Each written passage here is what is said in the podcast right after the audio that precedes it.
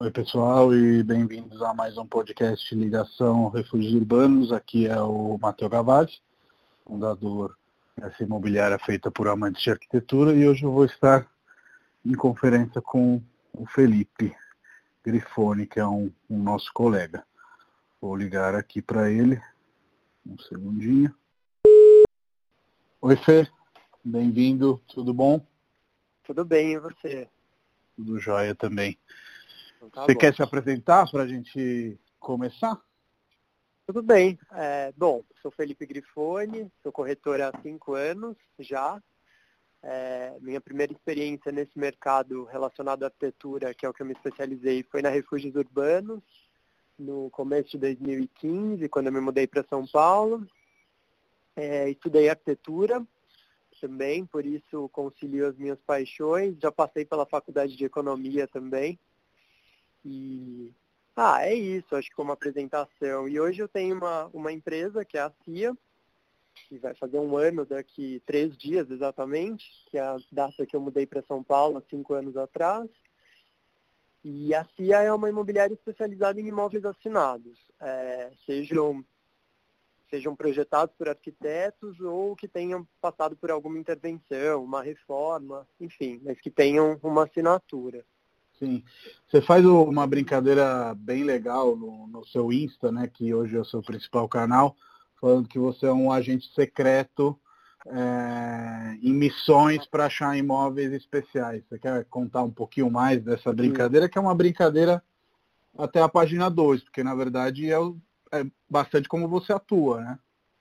Sim, é um trabalho de pesquisa mesmo, de encontrar esses, esses imóveis.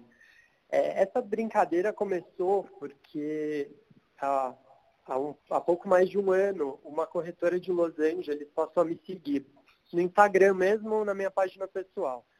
Sim. E ela se descrevia como secret agent, que lá é muito comum a gente ter a expressão de agente imobiliário, né? Aqui no Brasil Sim, a gente sim. usa mais a palavra corretor, mas para eles a, pala- a palavra agente é o principal.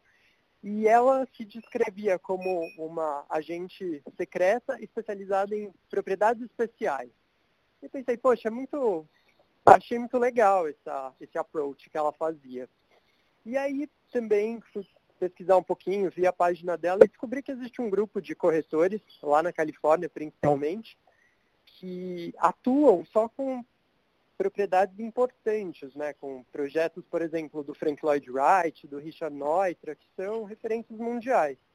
Sim. E aí veio a ideia de criar a CIA mesmo, que é essa brincadeira com o Serviço de Inteligência americano, mas a CIA, eh, eu escrevo em português, né, e é uma sigla com S, que é Serviço de Inteligência em Imóveis e Arquitetura.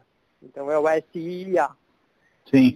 E até te E pedir aí para também- você explicar esse acrônimo, mas então você já explicou, então vamos só repetir para ficar gravado. É um serviço Uhum. de inteligência imobiliária ligado à arquitetura. Isso, isso, exatamente. Que a arquitetura é o, é o critério de seleção dos imóveis.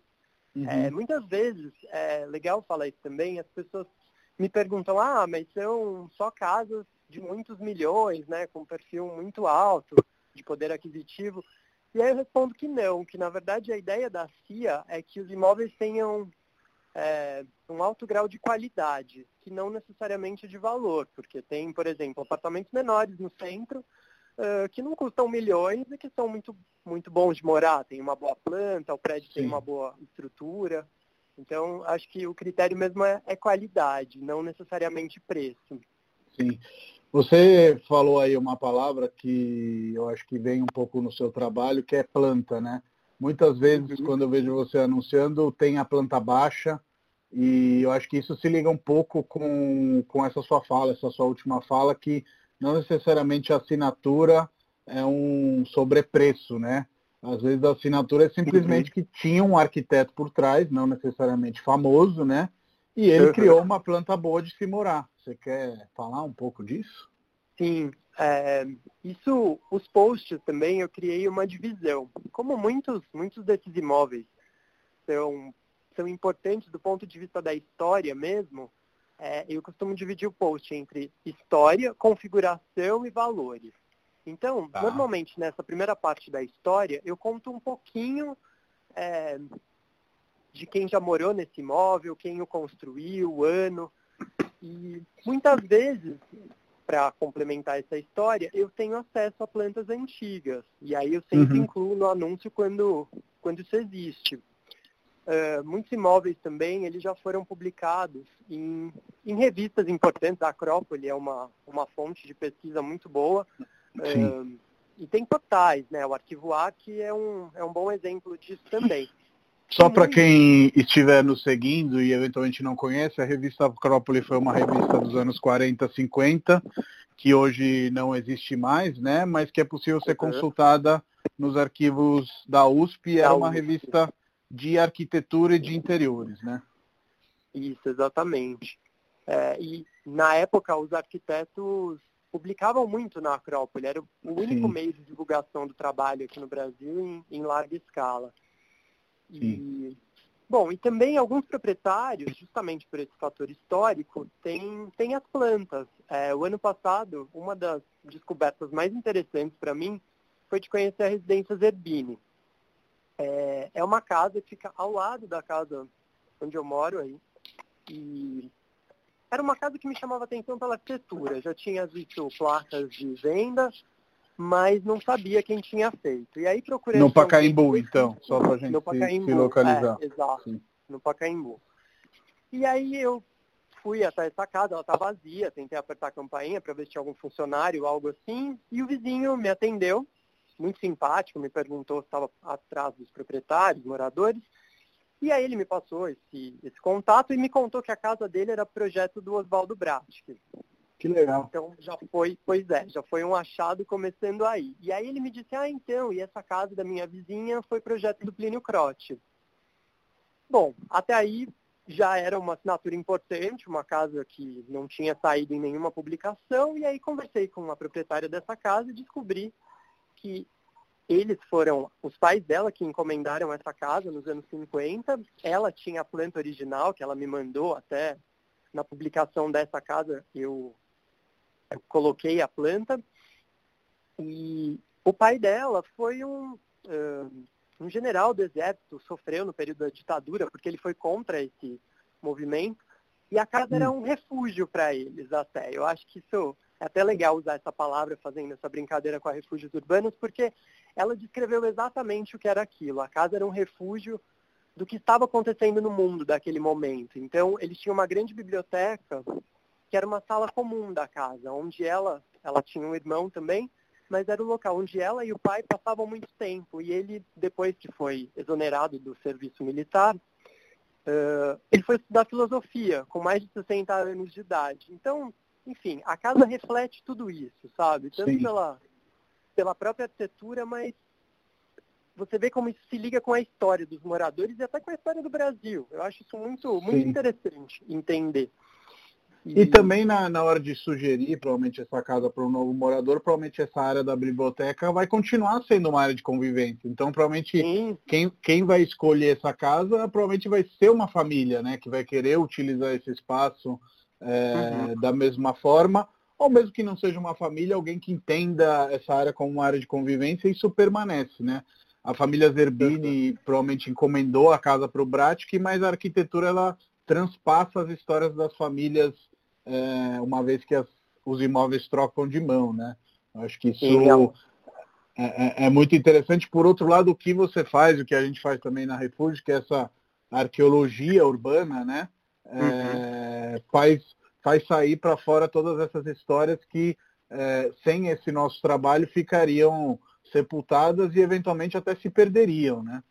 Sim, sim, a casa, essa casa, por exemplo, é, eu vi anúncios de outras empresas é, que falavam sobre ela, mas ninguém ressalta é, quem construiu ou a idade da casa. É simplesmente mais uma casa à venda no Pacaembu. Eu acho sim. que esse é um, um grande diferencial do nosso trabalho, né? Resgatar a importância dessas casas também.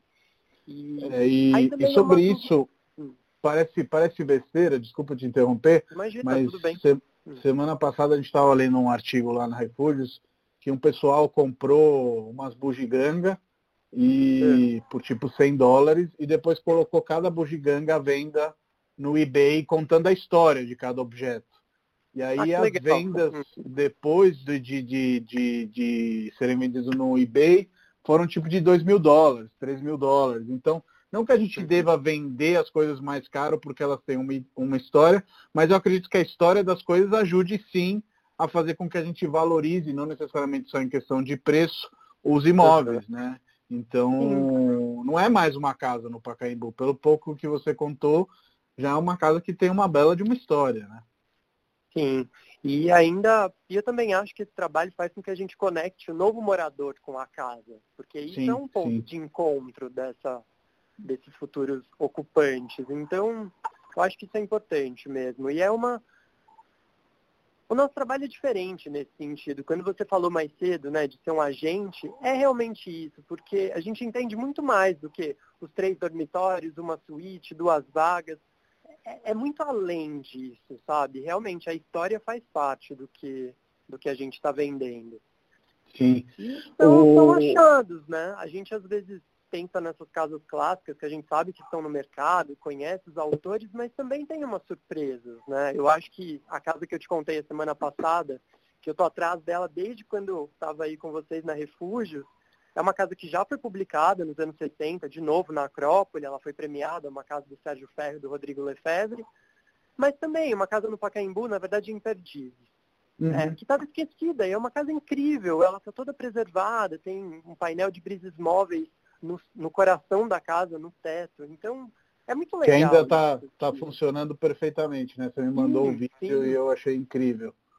É, até as cores originais estão lá. Então, dá para ver que as pessoas mantêm, que entendem o valor daquilo. O valor estético também, eu estou falando. Sim, sim. Não sei se a última pessoa que morou lá, ela foi alugada. Eu não sei se a pessoa entendia esse valor, mas pelo menos a estética, ela pôde perceber, apreciar e manteve. Então sim. isso é muito legal de perceber. É, eu acho que nesse sentido a arquitetura, de novo, ela transpassa a questão do entendimento técnico, né?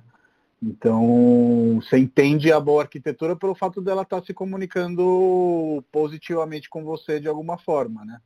Sim. Dá para ver que tem, um, que, que tem um pensamento por trás daquilo, que tem uma intenção. Eu acho que isso realmente, para um público leigo, ele pode até não entender perfeitamente, mas ele tem percepção para isso, tem sensibilidade. A beleza é algo que sensibiliza todo mundo. Sim. Você falou um pouco dos americanos e eu queria até uhum. te fazer essa comparação e pedir sua opinião, porque você falou alguns nomes, é, Frank Lloyd Wright acima de todos. A arquitetura já em alguns países, em alguns mercados, ela é vista como arte e é tratada no mercado numa prateleira diferente. Né? Você usou uma frase aí, é só mais uma casa no Pacaembu para algumas empresas. pessoas ou outras uhum. empresas, enfim. E, e, realmente o nosso mercado ainda é um mercado que está crescendo nesse sentido. Como você vê aí essa evolução? O que eu tenho percebido nesse último ano, principalmente, é que essas casas passaram a ter outro valor. Elas não são mais no mercado mais uma dessas casas. A gente tem visto a comercialização desses imóveis. E aí é justamente por pessoas com esse perfil. Eu acho que a gente está realmente desbravando esse, esse mercado e as pessoas estão entendendo o valor daquilo. Então, acho que um grande exemplo é falar da casa do Vitor Brecheret, que é uma casa que foi reformada pelo Rino Leve, você bem conhece, né, dos nossos uhum. amigos da Vivi do André, Sim. E que potencializou a marca dos dois, que trabalham com mobiliário antigo, é, moderno principalmente, do período moderno, Sim. quero dizer, mas a casa faz esse link perfeitamente com o uso que ela tem. E colecionadores também procuram, ou pessoas que simplesmente gostam de arquitetura. Me perguntam muito do meu público, né? Que perfil que eu atendo. Obviamente, Sim. tem muitos arquitetos que me procuram, mas também tem muitos advogados que me procuram, publicitários. Não é necessariamente o, o mercado que a gente espera, mas essas pessoas também têm, têm esses interesses, conseguem ver valor nisso. E, de novo, né, eu acho que qualquer um consegue enxergar a beleza desses imóveis, entender o valor. É, mas contando a história, ressaltando isso, fica, fica muito mais claro, fica mais compreensível para todos. Sim. Aqui a gente ainda não tem como, como nos Estados Unidos, uma questão de, de ter essa assinatura e de ir para um patamar de valores, enfim, é, que seja ligado àquele arquiteto, né? Porque a gente vai uhum. ter o aficionado do Frank Lloyd Wright que vai eventualmente participar de todos os leilões que Exato. tenham casa dele, etc e tal. Assim e como... vai ter um leilão acima do valor, acima do valor de mercado, né? Aqui no Brasil sim, é o oposto, né? Quando a gente tem um leilão é só porque um imóvel foi tomado por alguma ação judicial e normalmente ele é comprado na segunda praça, muito abaixo sim, do que sim. ele vale, né? É, vai é ser um leilão de, de arte, né? Tanto que normalmente quem, quem, quem, quem, organiza esses leilões são a Christie's, a Sotheby's, uhum. que vendem excepcionalmente, ocasionalmente, casas de, de, de, arquitetura assinada.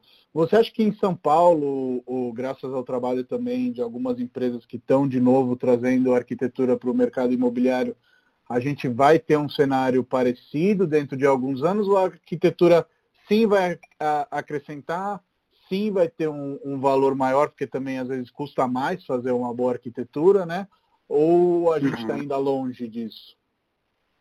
Eu acho que a gente está longe, mas eu acredito que a gente vai chegar nesse patamar um dia, porque é impossível as pessoas não verem esse valor, sabe? Não é impossível uhum. porque eu quero que isso seja visto e percebido, mas é, não é não é algo que estou pensando como como explicar isso. É que para mim é muito claro, é difícil às vezes explicar de forma objetiva. eu acho é um, é um, é um progresso, é uma evolução. É, mas eu acho que esse encontro do feeling das pessoas, entender, eu acho que isso sim vai valer. Eu acho que uh, a gente tem visto algumas empresas de reforma que têm feito reformas com o mesmo padrão em bairros completamente diferentes.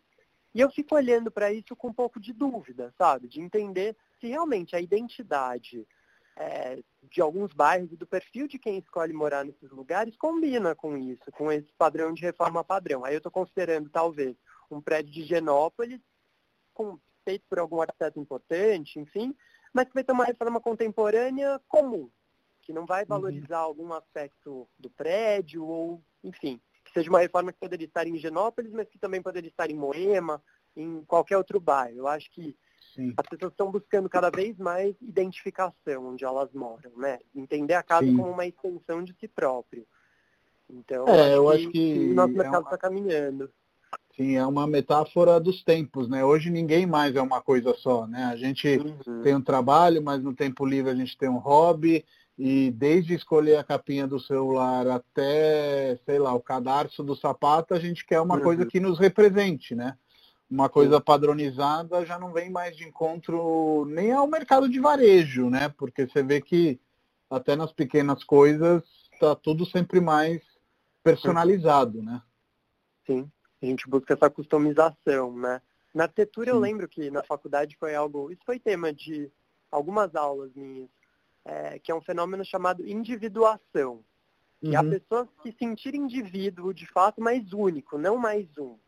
É, e aí a arquitetura muitas vezes é um campo de expressão, a moda é um outro campo de expressão, né? Eu costumo fazer essa comparação. A moda expressa como as pessoas são e a arquitetura expressa como elas vivem.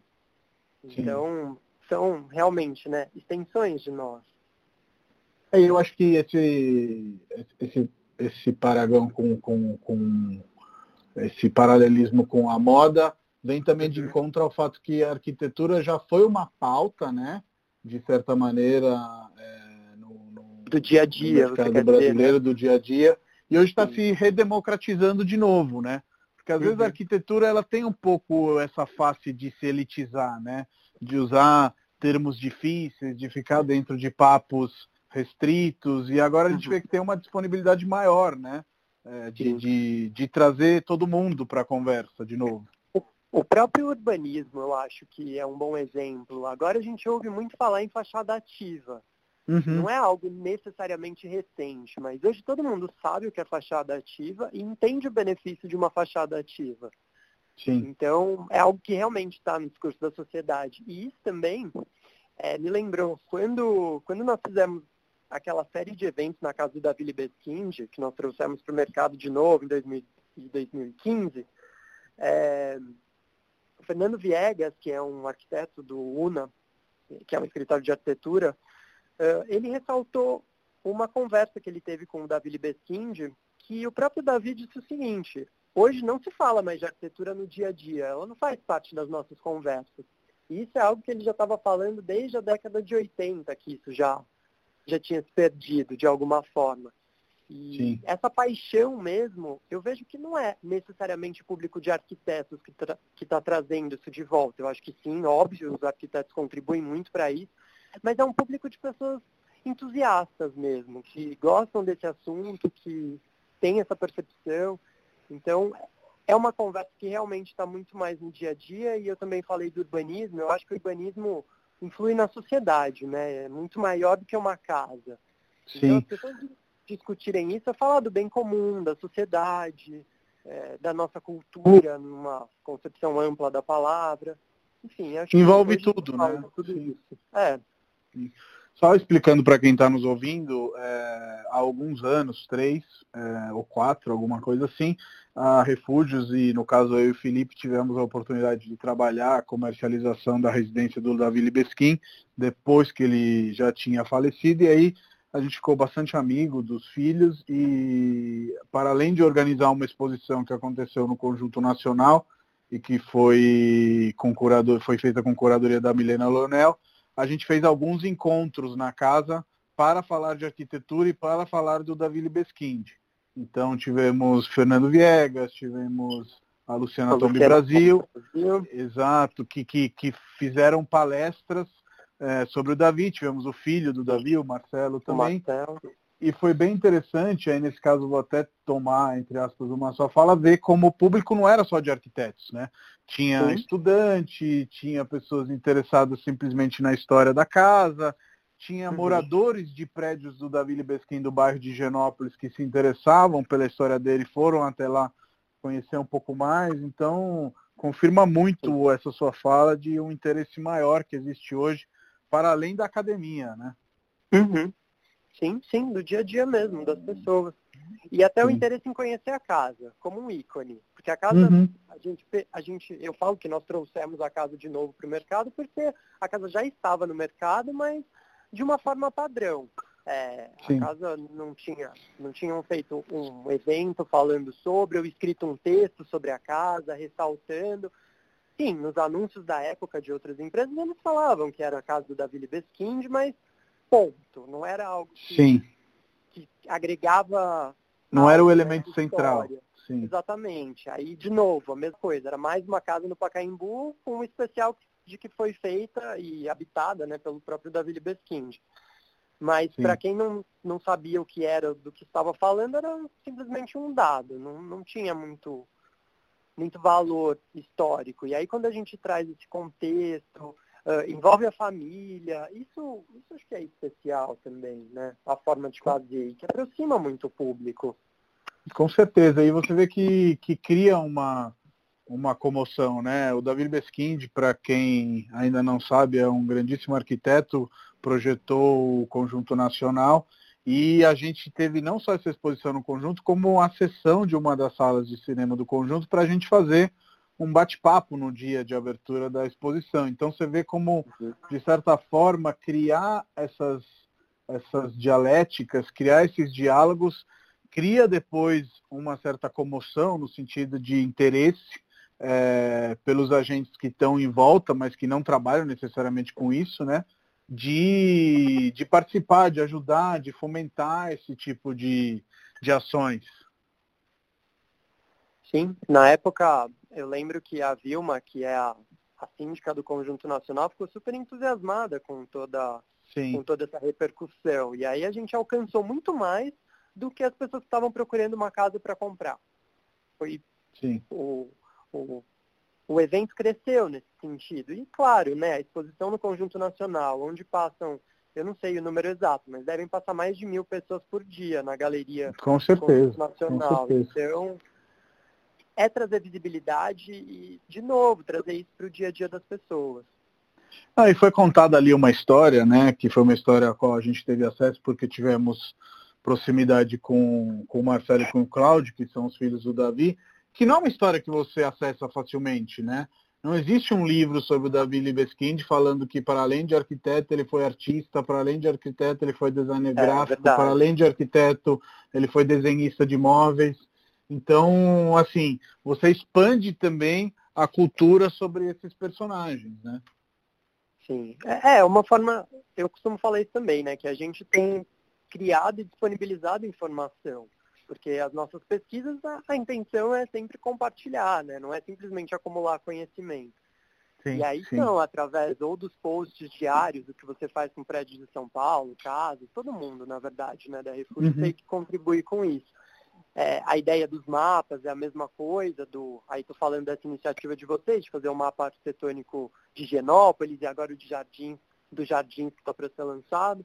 Enfim, são formas de trazer novas informações é, sobre, sobre esses imóveis e que vão muito além de quem está procurando, que a gente já tinha dito antes também. Sim.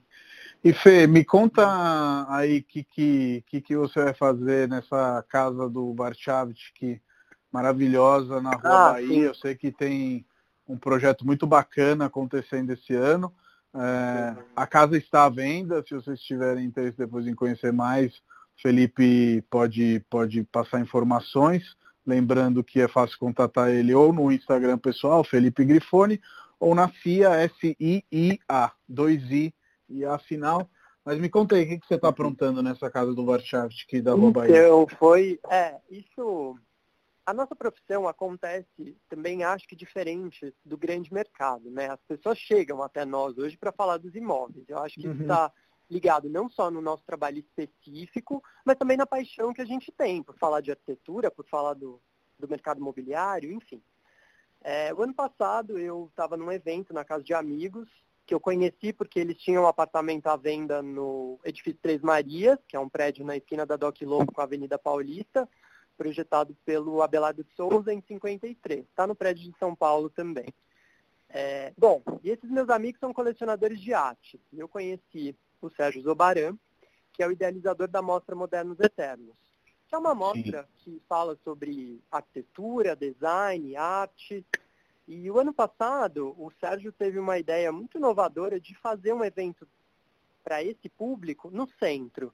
Porque antes ela no ano anterior ela tinha sido na, no escritório do Hugo de Patti, em outro ano ela tinha acontecido no Shopping Cidade Jardim, que é relacionado a um público com maior poder aquisitivo e que, é, e que aceita melhor esses endereços. E aí o Sérgio teve essa ideia de fazer isso no centro e usou o Mosteiro São Bento.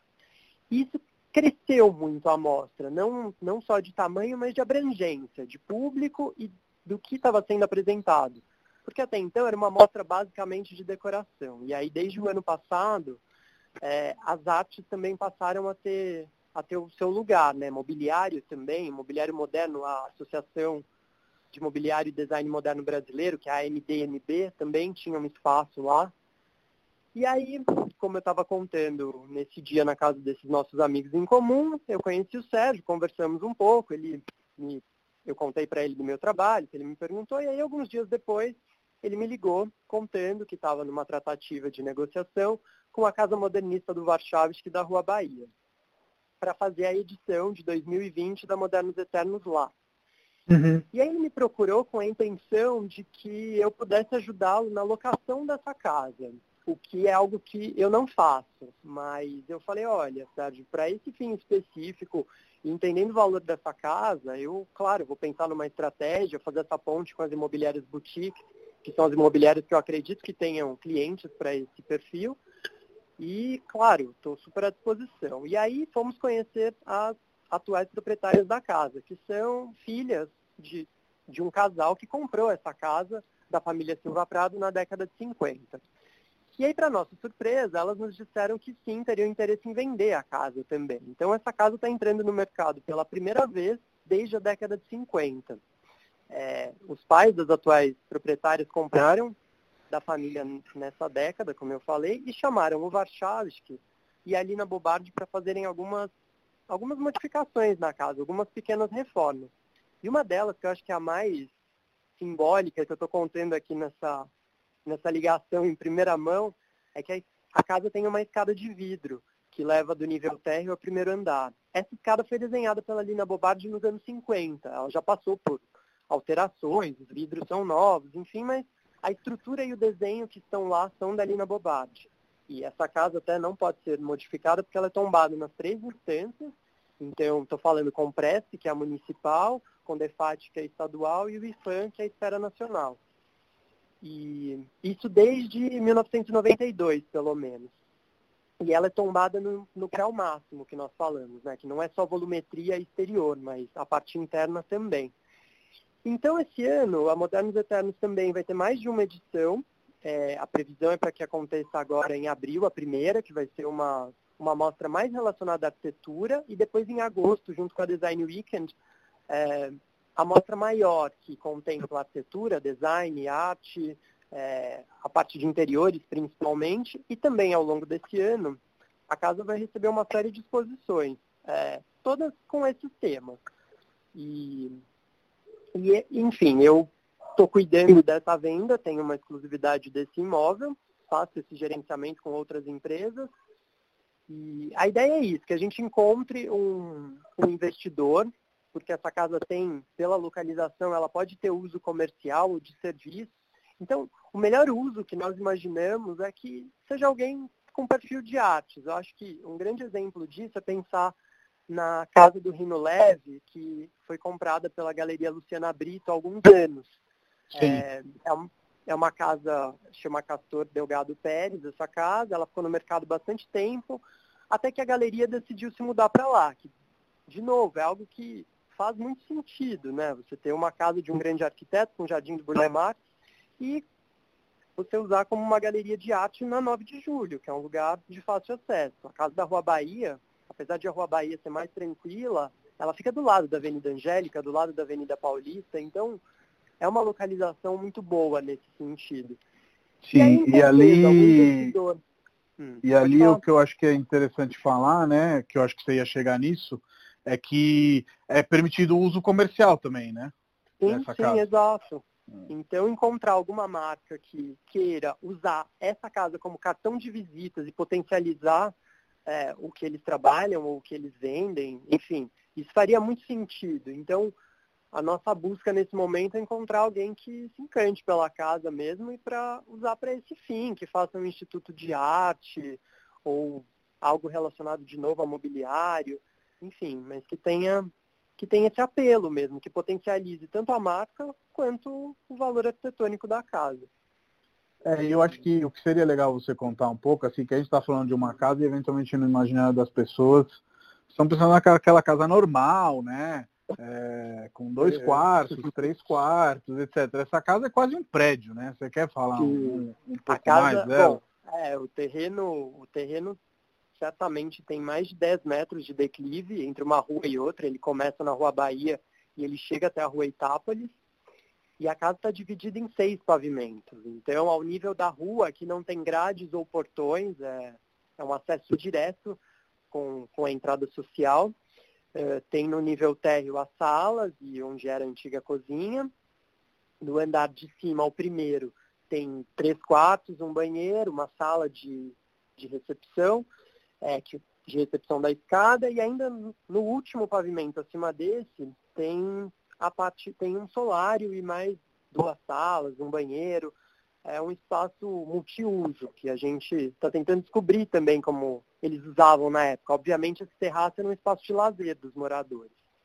E ainda nos andares inferiores tem o nível da garagem, que é um andar abaixo do térreo. Esse também era destinado para as áreas de serviço, então os dormitórios e salas de funcionários, e ainda tem mais um nível abaixo desse, onde ficava a lavanderia da casa, mas tem um jardim belíssimo que foi desenhado pela Mina Klabin, que era a esposa do Warszawski, e esse, esse jardim se mantém, ele tem uma configuração de um quadriculado no chão, que está presente até hoje, e tem um último nível ainda mais baixo, é, que é apenas um jardim, que isso é para conseguir aproveitar ao máximo a declividade desse terreno. E antigamente ela tinha uma vista muito aberta do Pacaembu. Hoje essa vista ainda existiria se não fosse esse jardim de 90 anos. Né? A casa está completando nesse ano exatamente os 90 anos. Ela é de 1930 E, então ela tem árvores com 90 anos. Acho que é... é, ia falar, tem um pau-ferro de uma dimensão é, que é maior do que a Fora casa, do comum, né? Mais de cinco é. andares, exatamente. É. Tem uma magnólia também, super bonita, que fica em frente à sala, é, que flore bastante. Então, hoje ela tem essa vista para o verde. E lá no solário, na parte mais alta da casa, tem uma vista da cidade, que é impressionante também. Sim. Você estava falando um pouco dos possíveis usos, para além de galeria uhum. de arte, o que, que você imagina para o futuro dessa casa?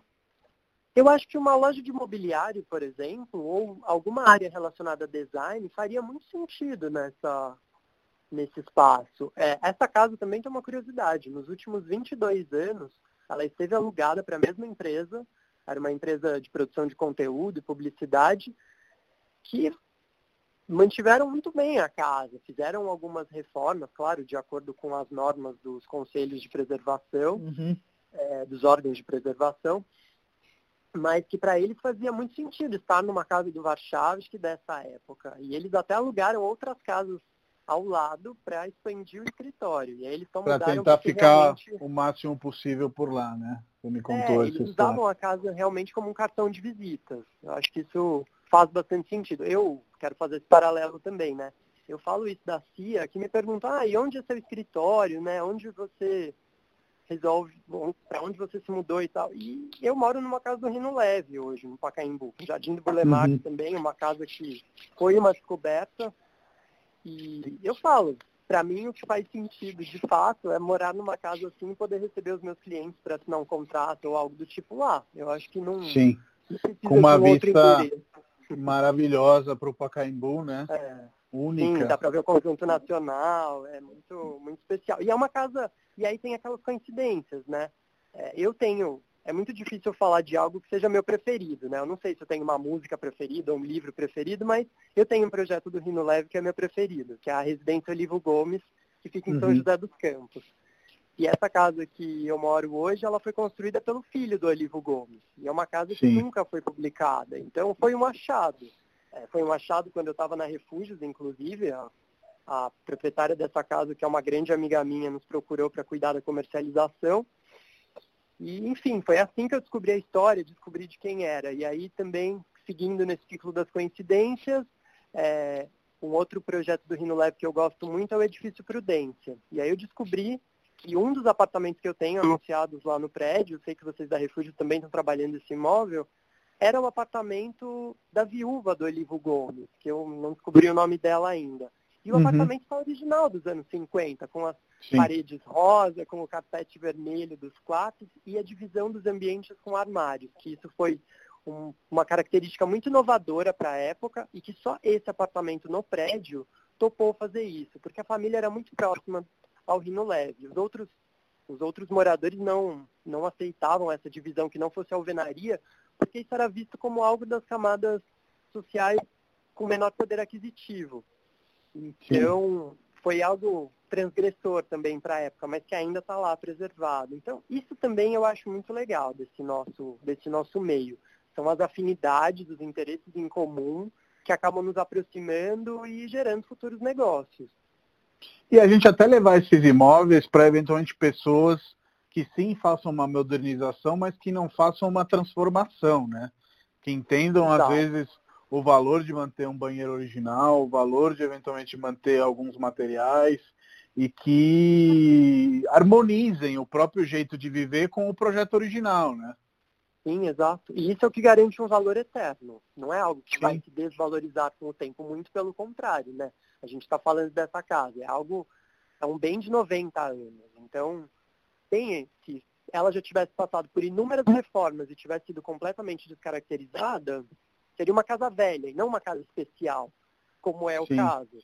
E, e, também já começou desde trás, né? O Varchaves, que é a primeira casa que ele fez, que era ao lado dessa, que é a casa da Rua Itápolis, uh, ele fez uma exposição para abrir aquela casa, para mostrar para o público, e o que ele fez depois na Casa Modernista da Rua Santa Cruz, que era a própria residência dele. É, e sempre, né, a Mina Calabim participava desenhando jardins utilizando espécies tropicais, que também era algo vanguardista para a época. E, enfim, eu acho uma outra coisa importante. Essa casa, a da Rua Bahia, uhum. é, as moradoras estavam me contando que os pais dela recebiam semanalmente os amigos nessa casa. E eram quase que encontros literários, culturais, porque eles tinham música, é, eles falavam sobre literatura.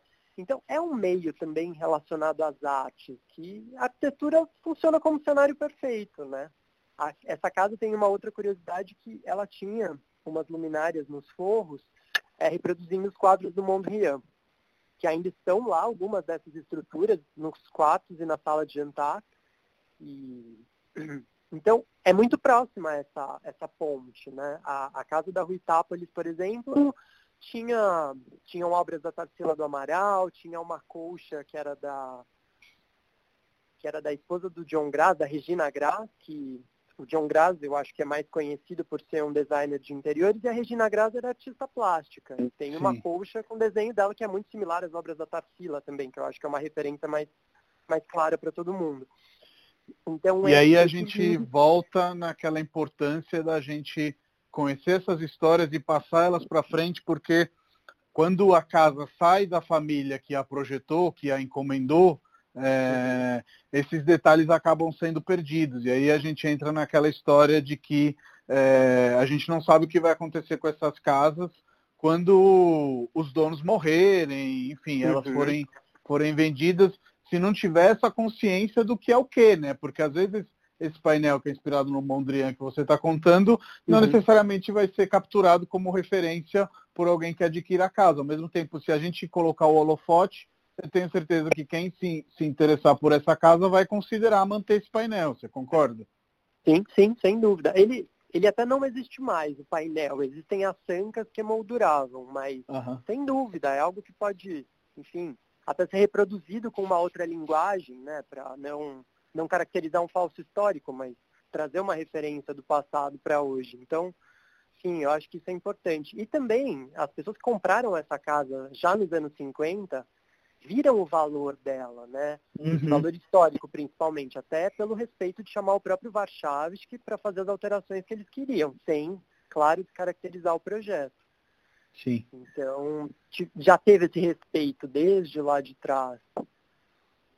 E Fê, quais são seus projetos aí com, com a CIA esse ano para a gente concluir?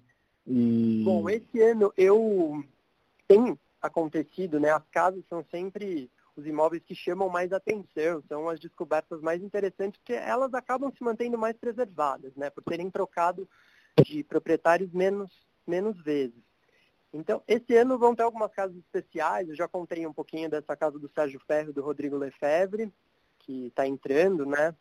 Uh, eu acho que essa da Rua Bahia é um grande, é um grande marco, diria até da minha carreira, eu estou eu vou publicar ela na segunda-feira, que é quando a CIA completa exatamente um ano de existência. Quero aproveitar essa coincidência também. E tem alguns textos que estão aí por vir, que eu quero produzir, falando sobre São Paulo, sobre Genópolis, um pouco sobre essas casas também. Isso vai fazer parte da programação da Modernos Eternos também. Quem então, quiser receber, faz como? É, a gente vai criar uma espécie de newsletter que a gente está organizando ainda com a com, a, com o pessoal da assessoria de imprensa da Modernos Eternos. Aí acompanha então, pela CIA, que provavelmente é, você vai avisar por lá. Isso, exato. E também acho que é legal seguir a página da Modernos Eternos. Sempre tem as atualizações lá. Sim, com certeza. E, ah, e essas são, são as grandes apostas para esse ano. Eu acho que tem, aparta tem apartamentos legais entrando também, é, alguns novos. Eu tenho feito essa seleção de prédios novos de arquitetos uh, de arquitetos mesmo, renomados, que fazem, tem, por exemplo, Ideias tem apartamentos muito interessantes, com, com valor arquitetônico, é uma aposta dessa construtora, eu acho isso muito legal do, do trabalho deles. Enfim, então é algo, às vezes eu quis falar isso também dos imóveis novos, porque dá a impressão que a gente está falando dos anos 50 para trás, né? E não necessariamente, sim, tem muita sim. coisa boa sendo produzida acontecendo. Sim. É, exatamente. É, eu acho que a grande diferença de, de, de escolher um consultor como você é poder fazer esse trabalho de assessoria, né? De você pegar o cliente, fazer uma entrevista com ele, entender que tipo de moradia ele precisa e depois fazer esse match, né? Eu acho que esse Sim, é o, o, grande diferencial de trabalhar com um consultor que tem esse nível de profundidade de, de conhecimento de um lado e do outro aplica a sensibilidade dele no conhecimento do cliente para juntar as pontas, né? Sim. E acho que é legal uma coisa que eu, eu falo que eu desenvolvi isso com a Refúgio do período que eu passei com vocês, que foi minha formação, basicamente, que é ter coerência com o mercado também, sabe? A gente falou muito de valor ao longo dessa conversa, mas o valor muitas vezes não é simplesmente financeiro, Número, a gente não está falando só sim. de valor monetário. Então isso é muito importante, porque afinal de contas a gente está falando de negócios. Então o número é muito importante nessa, nessa equação. Sim.